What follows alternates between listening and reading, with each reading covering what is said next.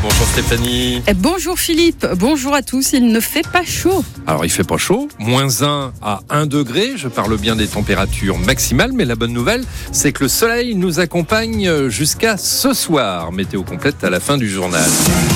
Et on apprendra qu'il pourrait neiger demain matin sur le nord Mayenne car une vague de froid s'installe sur la France. Et le calcul est simple, Philippe. On a perdu 10 degrés, alors il vaut mieux sortir équipé pour affronter ce froid. Une baisse des températures annoncée par Météo France il y a déjà plusieurs jours. Ce week-end, les Mayennais sont donc allés à la chasse aux vêtements chauds, Raphaël Aubry. Sur le marché, place de la Trémoille, plusieurs commerçants exposent. Le froid va relancer un peu le, le business quand même. Ouais, ouais. Par Casipé jusqu'au menton, Dominique Sauvé est ravi. Euh, C'est propice pour la vente, hein, pour les petits doudounes, pour les blousons chauds, ouais, pour les pulls. Voilà, là, le, le froid fait que ça booste un peu les ventes. L'occasion de terminer les collections. Après un début d'hiver mitigé, continue Patrick Lecourt, un autre commerçant. Les températures hivernales n'étant pas là, ça- les, les ventes ont changé effectivement. On s'en est aperçu depuis deux ans. Mais il y a moins de demandes dans les grosses pièces, par exemple, dans, dans les pièces d'hiver, les vêtements qui sont d'hiver. C'est la, la symbolique de ça, c'est que la clientèle a besoin, donc ils, ils regardent ça de plus près. Sur un autre stand, on croise Marie qui cherche un pull. J'aime bien les vieilles, euh, les vieilles méthodes, mettre un bon pull de laine plutôt que de, de surchauffer. Cette autre cliente regarde les manteaux. J'en ai déjà un, mais je cherche un deuxième. Un peu plus chaud? Oui, un peu plus chaud au cas où il pleuvait. Un manteau bien chaud, un pull et pourquoi pas un bonnet. Delphine Doro tient une chapellerie rue des Déportés.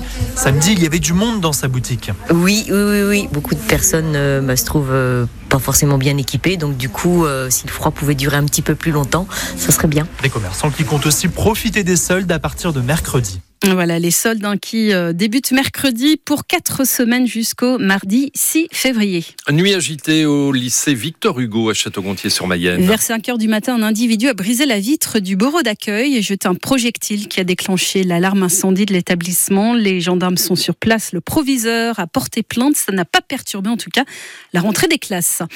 Il ne stérilisait pas son matériel entre deux patients. Le dentiste de Quelen-Singo, près de Château-Gontier, justement, n'a plus le droit d'exercer.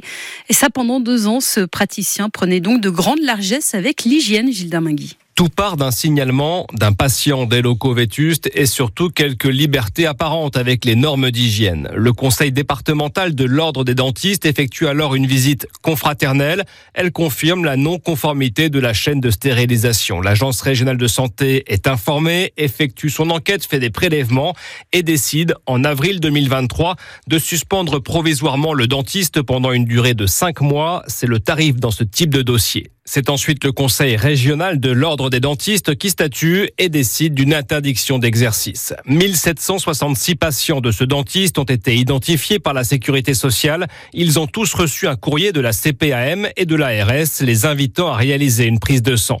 Et même si les autorités se veulent rassurantes, le risque d'infection est possible, hépatite et VIH. Le seul dentiste de Quelen-Singo a quitté son cabinet. Il ne peut plus exercer en France jusqu'au 27 septembre 2025.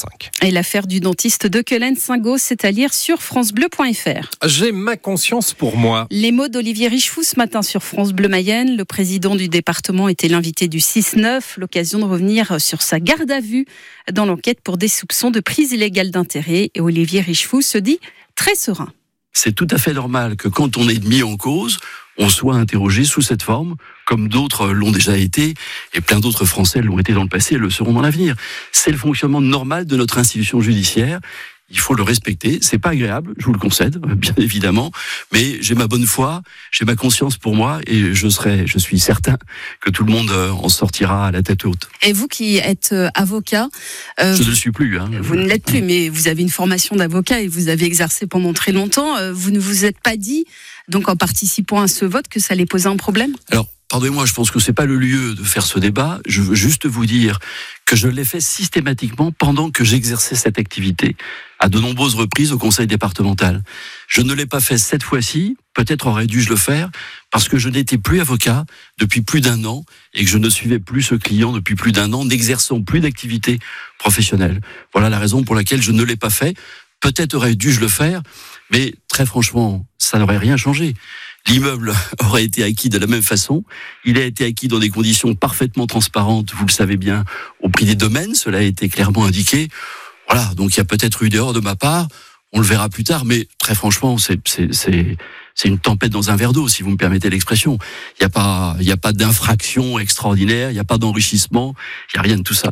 Le procureur de la République n'a pas encore rendu sa décision à savoir s'il donne des suites judiciaires à cette affaire, à savoir la nomination d'un juge d'instruction. Olivier Richefou qui a fait des aménagements routiers une de ses priorités cette année. Gros chantier qui démarre, celui du contournement sud d'Ernée. Les élus du secteur doivent aussi trancher sur l'aménagement de la route Chaillon-Ernée.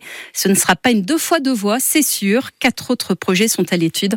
Notre dossier sur francebleu.fr. Ça n'était pas arrivé depuis 21 ans au Stade Lavallois. Et oui, le club va disputer des 16e de finale de Coupe de France. Les tangos se sont qualifiés hier en battant Dieppe 4 buts à 0. La réaction d'un débuteur de la soirée, Antonin Bobichon. On se devait d'être euh, sérieux, on sait toujours à quoi s'attendre euh, lors de, ces matchs de coupe. Contrairement aux autres tours, on a ouvert le score assez rapidement sans être trop mis en danger, donc euh, ça nous a fait du bien déjà ça. Ça a calmé un petit peu, on va dire, les ardeurs.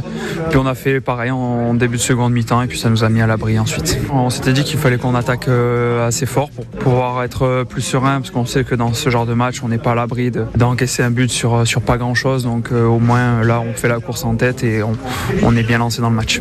En 16e de finale, vous avez envie de quoi maintenant? De passer le prochain tour encore. On verra ce qu'on aura au tirage. On sait que si c'est sur ce genre de match, c'est des matchs compliqués. On sait que si on a une équipe d'un niveau euh, supérieur, ce sera aussi compliqué. Donc euh, voilà, un, match de coupe, 90 minutes, des tirs au but ou pas. Mais euh, voilà, encore sûrement un bon tour à jouer. Et un autre acteur de la qualification sera dans nos studios ce soir, celui qui gardait les cages lavalloises hier soir, Maxime Aubois, invité de 100% Stade Lavallois, 18h05, les tangos qui connaîtront à 19h leur adversaire pour les 16e de finale. Le Stade Lavallois qui a trouvé un renfort offensif, Pablo Pagis, le fils de l'ancien tango Michael Pagis. Le jeune attaquant de 21 ans est prêté jusqu'à la fin de la saison pour le, par le FC Lorient et il était convoité par plusieurs clubs.